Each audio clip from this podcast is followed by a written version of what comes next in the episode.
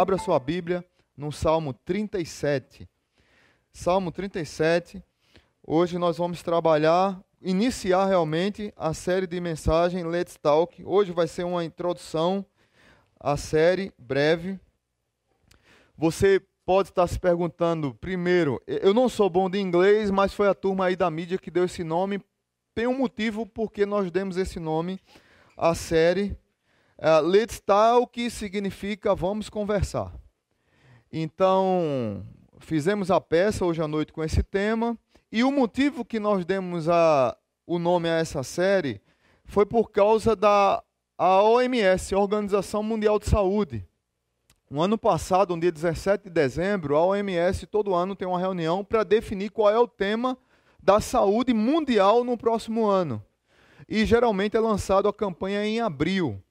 E no dia 16 de abril é, de 2018 foi lançado a campanha desse ano. E o tema da campanha é Let's Talk. Por causa de quê? Por causa do alto índice de depressão no mundo. Mais de 350 milhões de pessoas no mundo têm depressão. O ano passado, quase um milhão de pessoas morreram de suicídio causados por, causados pela depressão. A pessoa tinha um problema de ansiedade, de preocupação, que é o tema de hoje, preocupação, aí virava ansiedade, transformava numa depressão e muitas pessoas cometem suicídio. Eu, eu trouxe até esses dados aqui para a igreja, porque diante de um bilhão de, de, de habitantes na Terra, um bilhão não, de sete, mais de 7 bilhões de habitantes, o que é um milhão de pessoas? Para a gente não é nada, né? E aí eu fracionei é, quantas pessoas morrem por minuto de suicídio. Aí a turma se espantou. Em algum lugar do mundo, neste momento, quando eu terminar aqui uma frase, duas pessoas estão cometendo suicídio. É entre um minuto, entre zero segundo e um minuto, duas pessoas estão cometendo suicídio em algum lugar do mundo. Então, por minuto, uma média de duas pessoas morrem de suicídio causados pela depressão. Então a OMS, preocupado com isso, lançou essa campanha. E nós resolvemos trazer, é, fazer essa série de mensagens baseada em alguns salmos que falam sobre lamento, sobre depressão, sobre angústia, sobre ansiedade, sobre sofrimento, sobre culpa e que nos leva tantas crises emocionais e se nós não tivermos cuidado, a gente pode entrar num processo depressivo e, e cometer até um suicídio, infelizmente.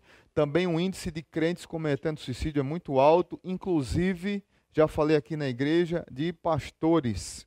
Só aqui no Brasil, que eu é, soube, ano passado, sete pastores cometeram suicídio. Só o ano passado. E quatro de Igreja Batista. Então, para você ter ideia de como o problema tem se agravado e é sério. Então, vamos conversar? Amém? Então, sua Bíblia no Salmo 37. Eu vou ler o Salmo todo, mas vou trabalhar alguns verbos e, e algum é, do, do texto do 1 ao 11. Mas eu quero ler todo, porque esse salmo é maravilhoso. Salmo 37 diz assim a palavra de Deus. Não se aborreça por causa dos homens maus e não tenha inveja dos perversos. Pois como o capim logo secarão, como a relva verde logo murcharão. Confie no Senhor e faça o bem. Assim você habitará na terra e desfrutará segurança. Deleite-se no Senhor e ele atenderá aos desejos do seu coração. Entregue o seu caminho ao Senhor, confie nele e ele agirá. Ele deixará claro como alvorada que você é justo e como o sol do meio-dia que você é inocente. Descanse no Senhor e aguarde por Ele com paciência. Não se aborreça com o, com o sucesso dos outros, nem com aqueles que maquinam o mal. Evite a ira e rejeite a fúria. Não se irrite, isso só leva ao mal. Pois os maus serão eliminados, mas os que esperam no Senhor receberão a terra por herança. um pouco de tempo e os ímpios não mais existirão, por mais que você os procure, não serão encontrados. Mas os humildes receberão a terra por herança e desfrutarão pleno bem-estar. Os ímpios tramam contra os justos e rosnam contra eles. O Senhor, porém, ri dos ímpios, pois sabe que o dia deles está chegando. Os ímpios desembainham a espada e preparam um arco para baterem o necessitado e o pobre, para matarem os que andam na retidão. Mas as suas espadas irão atravessar-lhes o coração e os seus arcos serão quebrados. Melhor é o pouco do justo do que a riqueza de muitos ímpios. Pois o braço forte dos ímpios será quebrado, mas o Senhor sustenta os justos. O Senhor cuida da vida dos íntegros, e a herança deles permanecerá para sempre. Em tempos de adversidade não ficarão decepcionados, em dias de fome desfrutarão fartura mas os ímpios perecerão. Os inimigos do Senhor murcharão como a beleza dos campos, é, desvanecerão como fumaça. Os ímpios tomam emprestado e não devolvem, mas os justos dão com generosidade. Aqueles que o Senhor abençoa receberão a terra por herança, mas os que ele amaldiçoa serão eliminados. O Senhor firma os passos de um homem quando a conduta deste o agrada. Ainda que tropece, não cairá, pois o Senhor o toma pela mão. Já fui jovem e agora sou velho, mas nunca vi um justo desamparado, nem seus filhos mendigarem o pão. Ele é sempre generoso e empresta com boa vontade. Seus filhos serão abençoados. Desvie-se do mal e faça o bem, e você terá sempre onde morar. Pois o Senhor ama quem pratica a justiça e não abandona os seus fiéis. Para sempre serão protegidos, mas a descendência dos ímpios será eliminada. Os justos herdarão a terra e nela habitarão para sempre. A boca do justo profere sabedoria, e a sua língua fala conforme a justiça. Ele traz no coração a lei do seu Deus, nunca pisará em falso. O ímpio fica à espreita do justo querendo matá-lo, mas o Senhor não o deixará cair em suas mãos, nem permitirá que o condenem quando julgado. Espere no Senhor e siga sua vontade. Ele o exaltará, dando-lhe a terra por herança quando os ímpios forem eliminados. Você o verá.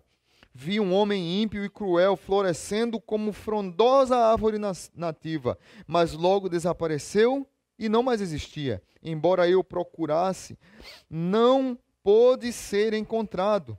Considere o íntegro, observe o justo, há futuro para o homem de paz, mas todos os rebeldes serão destruídos. Futuro para os ímpios nunca haverá. Do Senhor vem a salvação dos justos. Ele é a sua fortaleza na hora da adversidade. O Senhor os ajuda e os livra.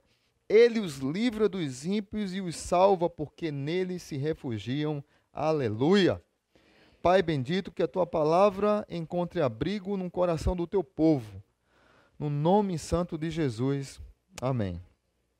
O que podemos fazer quando só o que nos resta é seguir em frente? Queridos irmãos, estamos diante de uma nação onde percebemos que prevalece injustiça, exploração, sofrimento, morte. Eu não quero nem falar em termos de nação, mas na própria cidade ou no nosso próprio estado. Os contrastes são avassaladores. Injustiça vencendo da justiça, morte vencendo da vida, exploração vencendo os pobres e necessitados, sofrimento vencendo a alegria. Quando esses contrastes chegam na nossa vida, estão diante de nós, geralmente nos preocupamos demais. Nos desanimamos, pensamos em desistir, perdemos a fé em Deus, Quantas pessoas hoje estão dizendo que perderam a motivação, perderam o ânimo, perderam a fé? Esse salmo é um salmo de Davi e não se tem ao certo o contexto que ele escreveu, se foi quando Davi estava sendo perseguido por alguém, ou se foi um salmo que ele escreveu para Mefibosete quando foi levantado um falso testemunho contra Mefibosete, dizendo que Mefibosete estava traindo Davi e ele ia perder tudo que Davi tinha lhe, lhe dado, lá em 2 Samuel capítulo 9, que Davi devolveu a ele todos os bens do seu avô Saul. Então há, há uma crítica em, em qual, em, em, qual contexto se deu esse salmo. Independente do que aconteceu, está aqui um rei velho, um senhor, aconselhando que os ímpios cairão e que os justos florescerão. Mas em muitos momentos da nossa vida, nós percebemos a maldade crescendo, a maldade frondosa, tudo que está errado é, é, ganhando força, e aqueles que são do Senhor, e aqueles que vibram com o Senhor, e aqueles que amam o Senhor, e aqueles íntegros, aquelas pessoas honestas, independente de ser crentes ou não, tudo é mais difícil para elas mas aqueles ímpios, aqueles que tramam, aqueles que, que são contra a honestidade, contra a integridade, contra a, a, a seriedade, aqueles prosperam. Você vê, esse salmo é muito parecido, se você quiser depois estudar em casa, esse salmo é muito parecido com o Salmo 73, que é um salmo de Asaf que é, Asaf está numa crise e ele faz uma grande pergunta: por que os ímpios prosperam? E ele fica em crise, ele chuta o pau da barraca e diz assim: rapaz, para que servir? Para que estar com o Senhor? Para que ir para a igreja? Para que adorar o Senhor? Se eu estou vendo, estou aí, Deus dá um, um, freio nele, como já começa aqui no conselho de Davi. Não tenha inveja dos ímpios não tem inveja dos ímpios. O Salmo 73, o Salmo 37 nos traz uma lição grandiosa de que nós não devemos ter inveja dos ímpios e de que o Senhor está no controle de todas as coisas. Amém? Então o salmista aqui nos convida a lidar com a preocupação. Ele nos dá alguns conselhos. E é interessante que preocupação, ansiedade, culpa, passado, são situações que nos deixam extremamente aflitos. E não está preocupado no mundo moderno, como diz o sociólogo francês Gilles Lipovskis, é, não está preocupado num tempo hipermoderno, que ele diz, a, a pós-modernidade já passou, nós já estamos em tempos hipermodernos, não viver preocupado é um convite à fé. Não viver ansioso é um convite à fé. Nunca o ensino da fé foi tão necessário. Nunca o ensino de você colocar a sua vida nas mãos do Senhor foi tão necessário. Porque as pessoas estão perdendo a fé com muita facilidade, porque estão deixando de crer num Deus soberano com tantas crueldades que têm acontecido no mundo. Então, nessa série de mensagens, eu quero convidar você a conversar e a ouvir os conselhos de Deus através de alguns salmistas.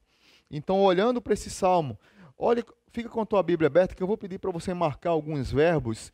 Eu queria dar o tema dessa mensagem aqui, eu pensei verbos de ouro. Eu sou muito nostálgico, sabe?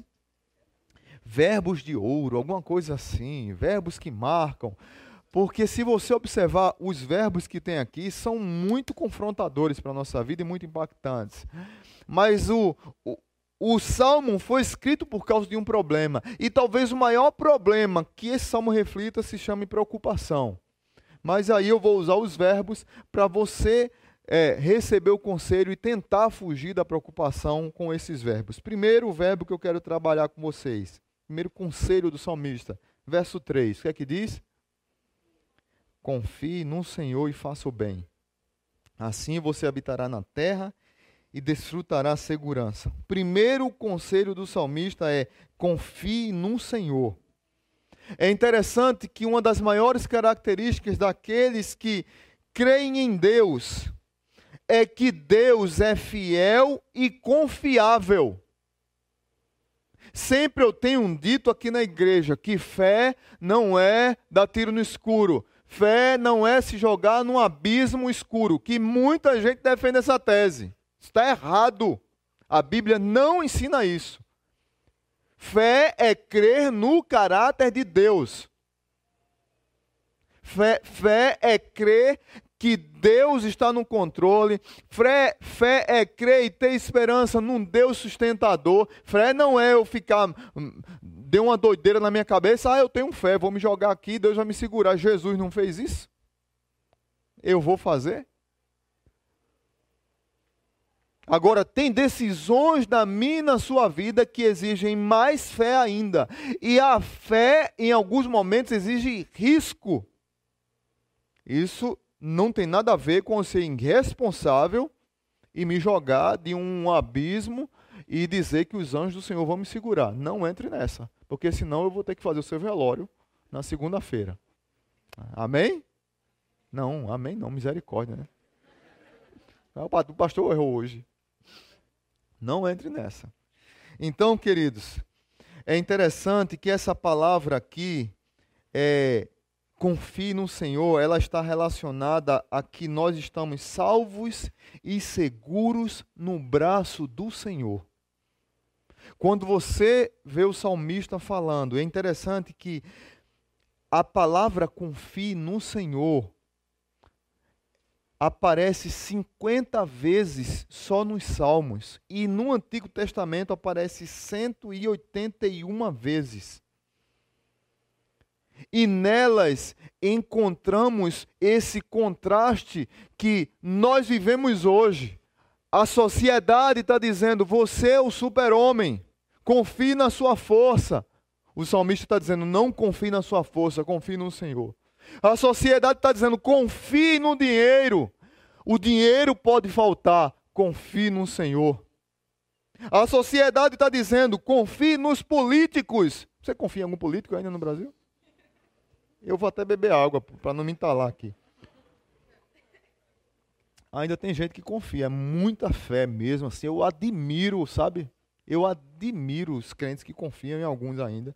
E assim, tem que admirar mesmo, né? Confie nos políticos, confie no seu rei. A Bíblia diz: confie no Senhor. Não é à toa, gente. 181 vezes só no Antigo Testamento, confie no Senhor. E a palavra significa estar seguro nos braços do Senhor.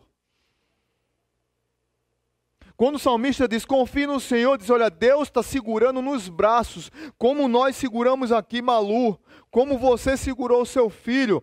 Quem aqui já, já passou com o filho no braço, bebê, é, sabe o que eu vou falar agora? Algum a, a, pisou em algum lugar, escorregou, que você fez um malabarismo gigantesco para que você não caísse em cima do bebê. Alguém aqui já aconteceu isso? Ou de uma criança pequena?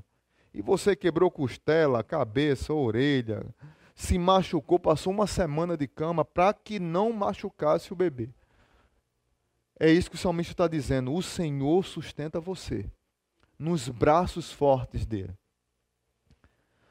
O inimigo, Satanás, seus anjos, a maldade humana não tem poder sobre a sua vida. Se caso acontecer algo conosco, que nós estamos é, é, é, sujeitos a isso, se nós morrermos, nós estaremos com o Senhor. Se nós vivermos, será para a glória do Senhor. E continuaremos pregando o Senhor. O que eu quero dizer é que, independente do que aconteça na sua vida, os braços fortes do Senhor estão sobre você. Nós precisamos voltar a acreditar nisso. Os crentes parece que perderam a fé em Deus. Parece que a confiança acabou, que a segurança acabou, porque sempre as circunstâncias adversas, tudo que está ao redor tem mais poder sobre a palavra de Deus. Nós esquecemos a palavra de Deus. Eu sempre tenho dito aqui para os jovens, principalmente os jovens. Hoje, não, não tenho nada contra a, a a ler Bíblia no celular, em, em, em, tablet, nada contra. Não sou contra. Eu uso aqui, estudo aqui, mas eu tenho saudade do barulho da palavra, eu tenho saudade do barulho das páginas virando, eu tenho saudade de pegar a Bíblia dos crentes e ver a Bíblia toda arriscada, as páginas caindo.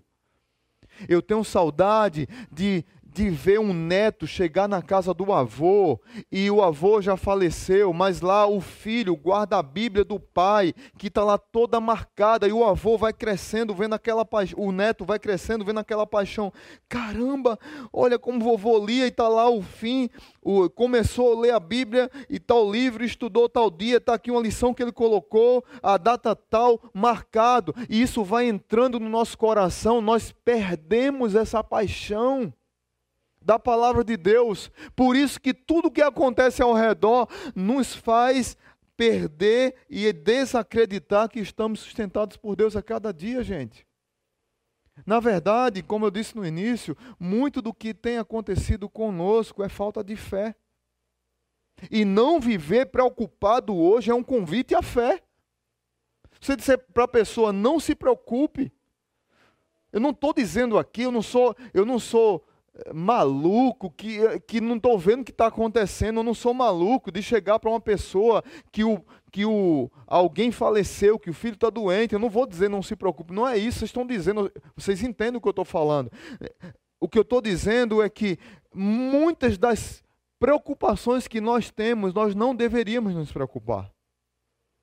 Muitos dos problemas que nós entramos, nós não deveríamos entrar. Muitas das brigas que nós entramos, nós não deveríamos entrar. Nós oramos menos, nós lemos menos a Bíblia, nós adoramos menos a Deus. E nós nos preocupamos demais, nós brigamos demais, nós tramamos demais, nós queremos demais as coisas e nós perdemos a fé de confiar no Senhor. Precisamos confiar mais em Deus. Tem uma música linda de das antigas, que eu acho que é Marco Aurélio que canta. Confia em Deus, que Ele nunca falhará. Daiane lembra dessa, Daiane? Essa é da Bleia. Confia em Deus, que as negras nuvens passará. A turma da Bleia, levanta aí e canta, olha. Oh, não duvides, mas confia em Deus. Eu sei que tem, tem gente aqui que sabe. Essa música é bonita. Confia em Deus. Amém? Segundo conselho que o salmista nos dá, está no verso 4.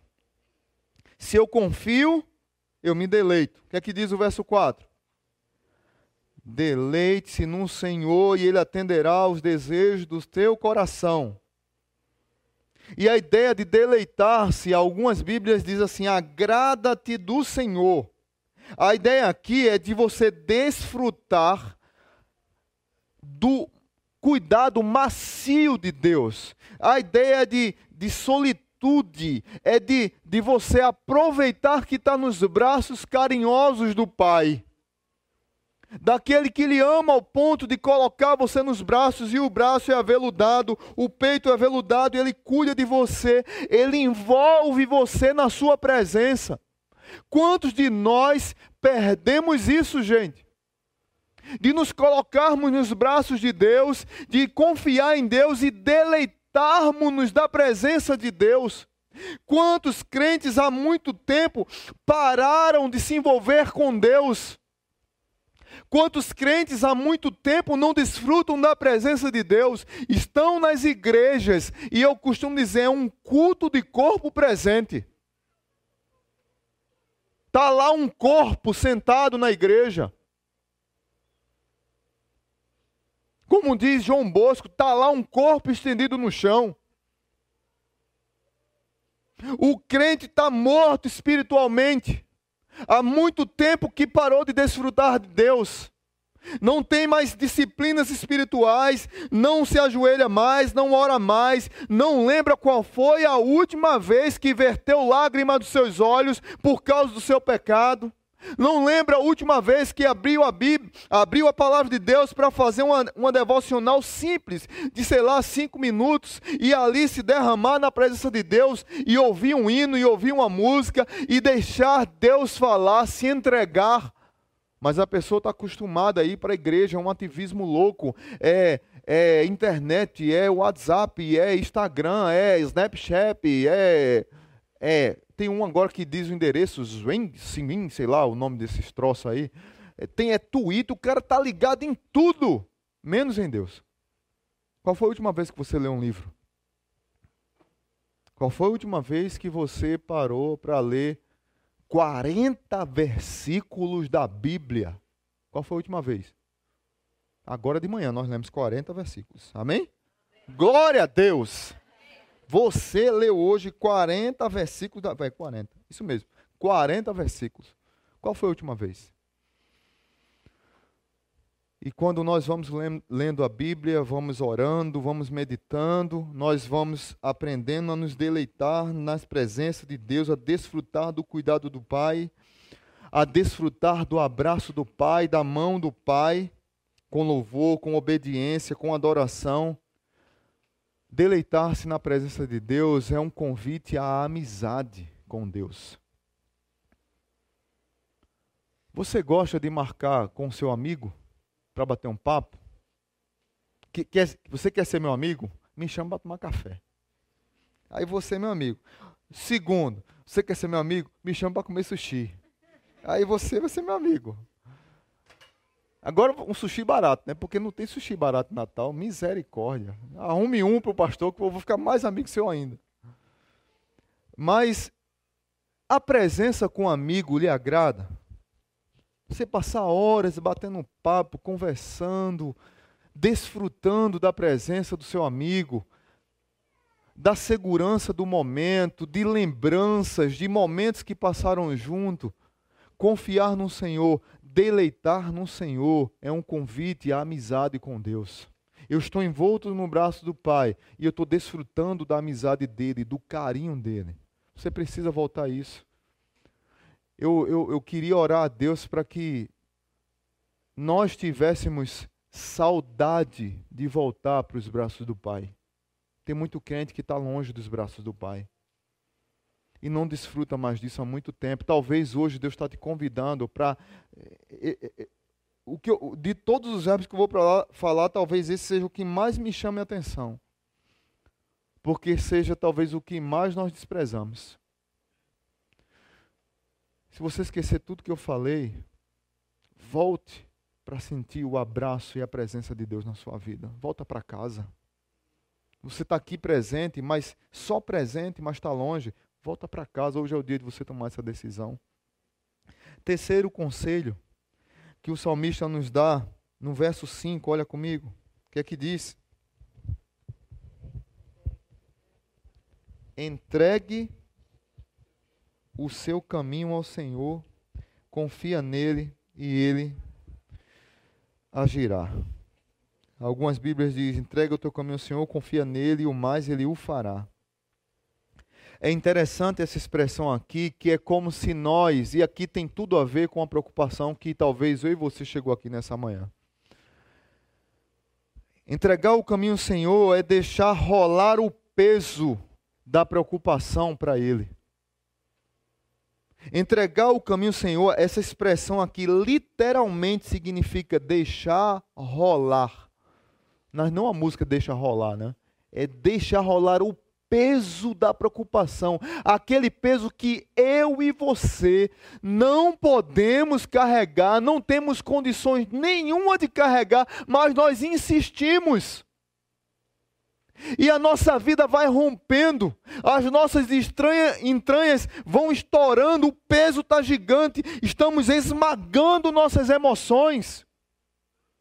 A palavra é, é, grega para ansiedade é estrangulamento da alma.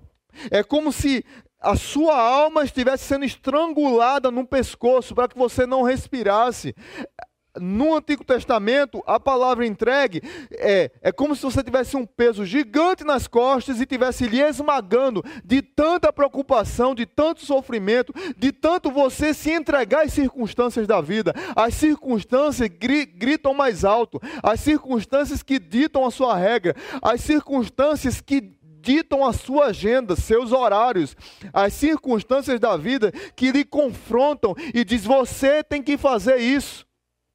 E muitas vezes você tem que dar um basta para as circunstâncias da vida e você tem que deixar Deus e você escrever a sua agenda. Quem é que vive ansioso hoje? Não vou pedir para levantar a mão. Quem é que vive preocupado demais hoje? Quem é que carrega um peso enorme hoje? Que não consegue caminhar um passo sem estar preocupado com alguma coisa? É conta para pagar a escola de filhos, é filho que está dando trabalho, é namoro dos filhos errado, é o marido que está é, numa situação complicada no trabalho, é, é a mulher que está preocupada porque ela está com dois trabalhos e ainda tem que terminar a faculdade. É o salário apertado no final do mês. É a crise com o vizinho. É o, é o teto que está que está com goteira, é o vizinho de cima que faz muito barulho na hora que você está dormindo.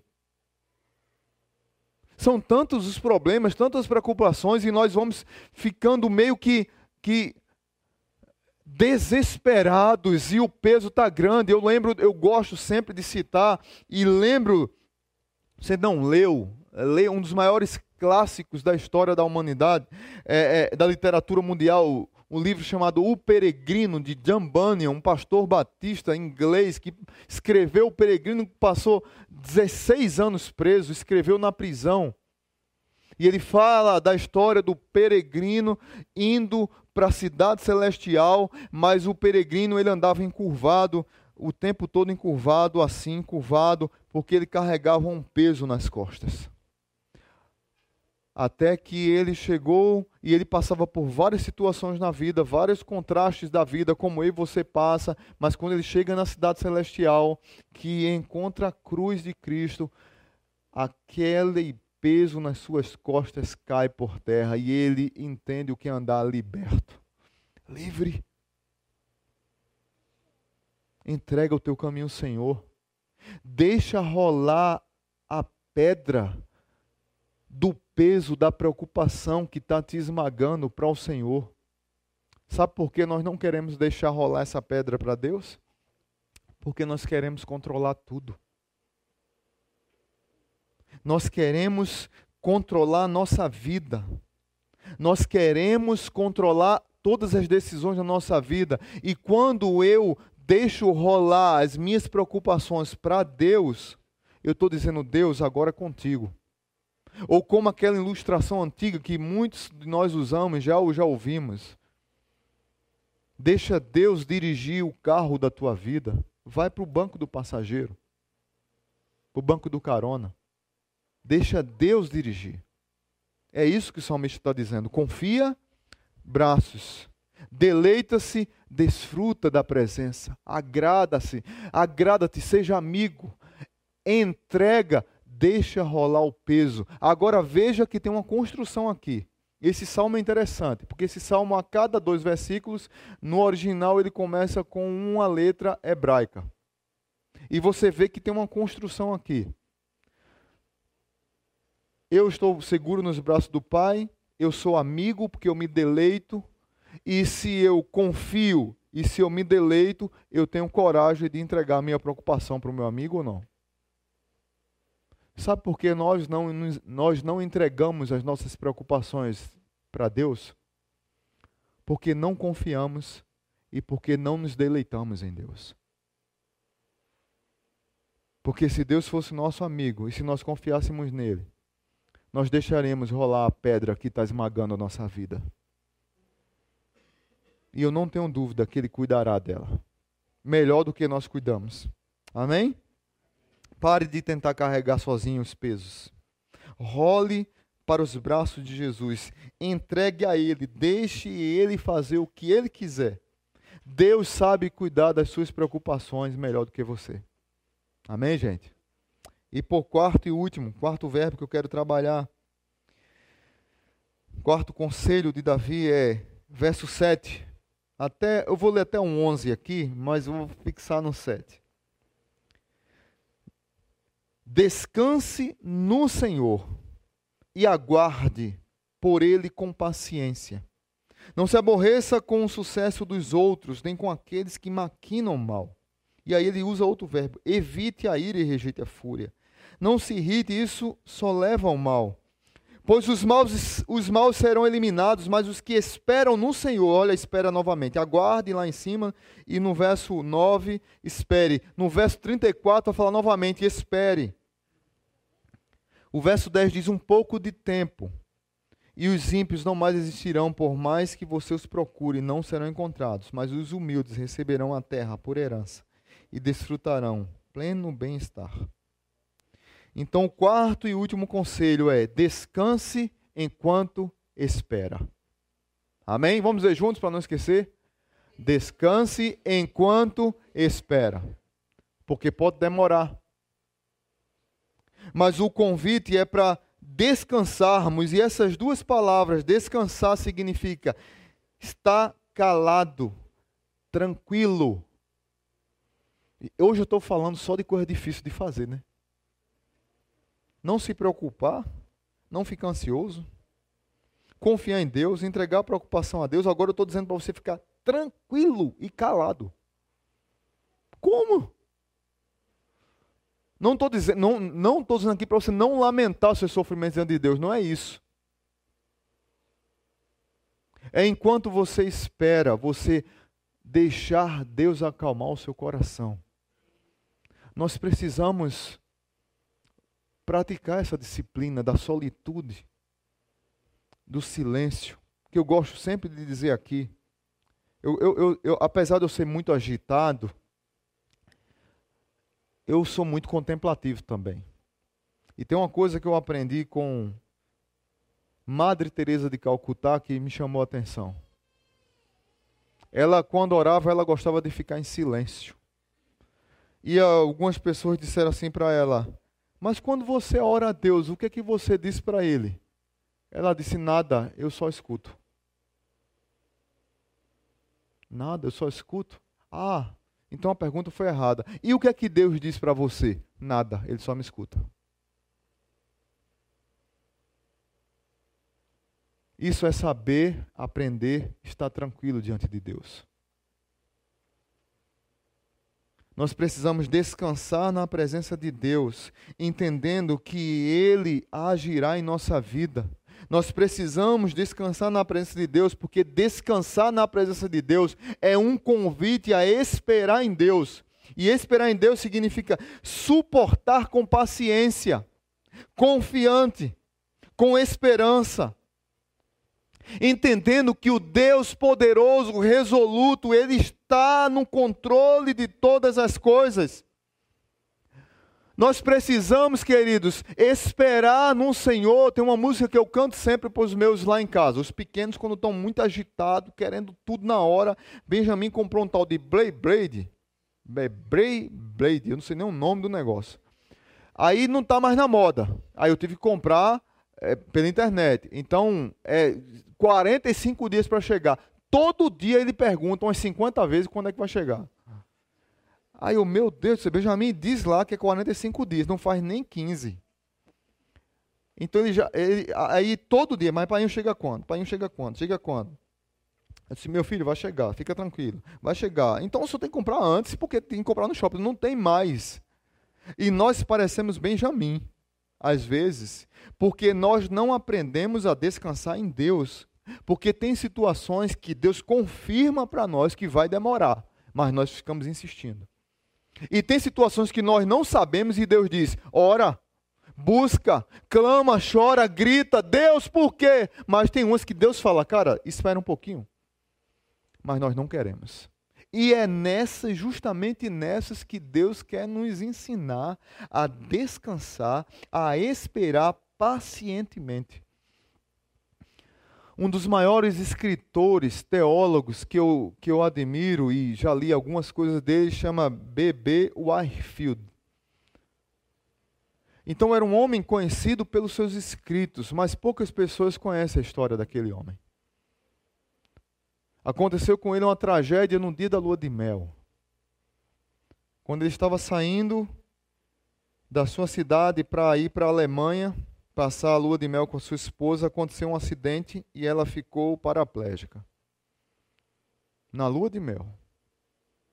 E ela ficou, ela ficou numa cama durante 38 anos. Aquele homem nunca murmurou.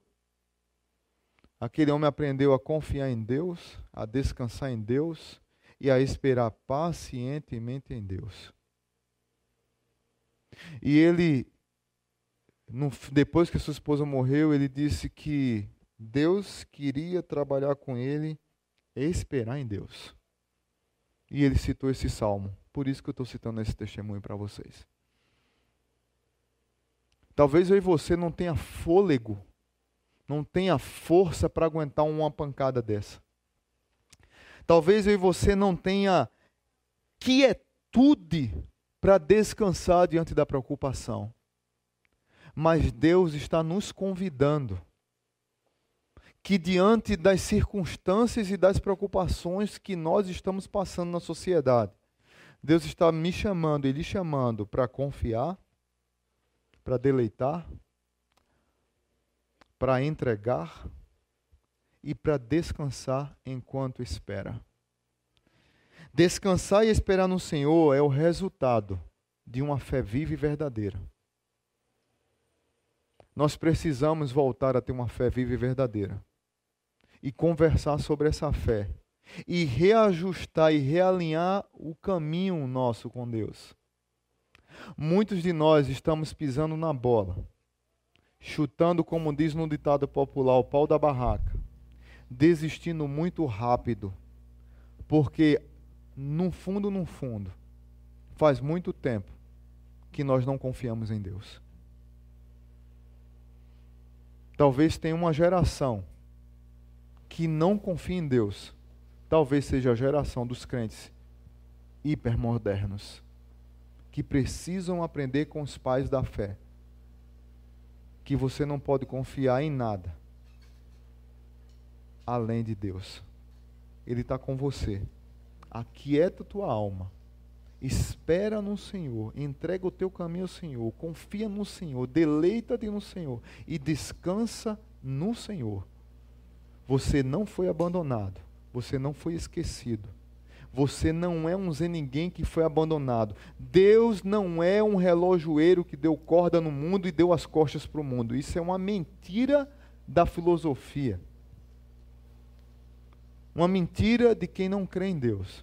Deus continua no controle de todas as coisas. E você é a menina dos olhos dele. Ele te ama, ele anseia, ele tem saudade do seu relacionamento com ele. Esse peso que você está nas costas hoje, Deus te convida para rolar para cima dele. Ele quer cuidar da tua preocupação. Curva a tua cabeça e vamos orar. Pai Santo, muito obrigado por essa manhã. Nós queremos controlar nossas vidas, nós queremos cuidar de todos os detalhes, nós queremos dimensionar cada passo da nossa caminhada. Não é errado planejar, não é errado direcionar, não é errado se preparar. O que é errado é querer ser o Deus da sua própria vida. E como diz Zygmunt Bauman, Gilles Lipovskis, como diz os sociólogos modernos, alguns inclusive ateus, eles dizem que o mundo moderno esqueceu do sagrado. E que em esquecendo do sagrado, transformamos transformamos-nos em nós mesmos como nossos deuses. A nossa vida é um altar de idolatria. E muitos de nós queremos controlar a nossa própria vida, e Deus está dizendo: confia, entrega, deleita-se, descansa e espera. Pai, como é bom desfrutar de momentos com o Senhor. Como é bom parar, ligar uma música que reflete sobre a tua majestade, sobre o teu cuidado, sobre a quietude, sobre o silêncio uma música que reflete sobre o teu amor pelo teu povo. Como é bom ler a Bíblia, meditar nela. Como é bom dobrar nossos joelhos. Como é bom diante das dores e das agruras e das circunstâncias da vida, nós chorarmos na presença do Senhor.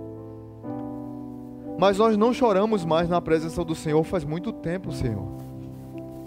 porque nós queremos ser os Deus, o Deus de nós mesmos e quando acontece uma crise, nós queremos resolver logo o problema do nosso jeito, com a nossa força, com o nosso dinheiro, com o nosso vigor, com a nossa impaciência, com a nossa ira. E o Senhor nos convida a acalmar o nosso coração e colocar nas mãos do Senhor, como um convite à fé. Nos ajuda, Pai e nos perdoa porque há muito tempo que estamos longe do Senhor e precisamos voltar a dobrar mais os nossos joelhos e depender do Senhor. Porque é teu, teu e somente teu o cuidado na minha vida e na vida dos meus irmãos. O nosso trabalho é descansar no Senhor. No nome de Jesus.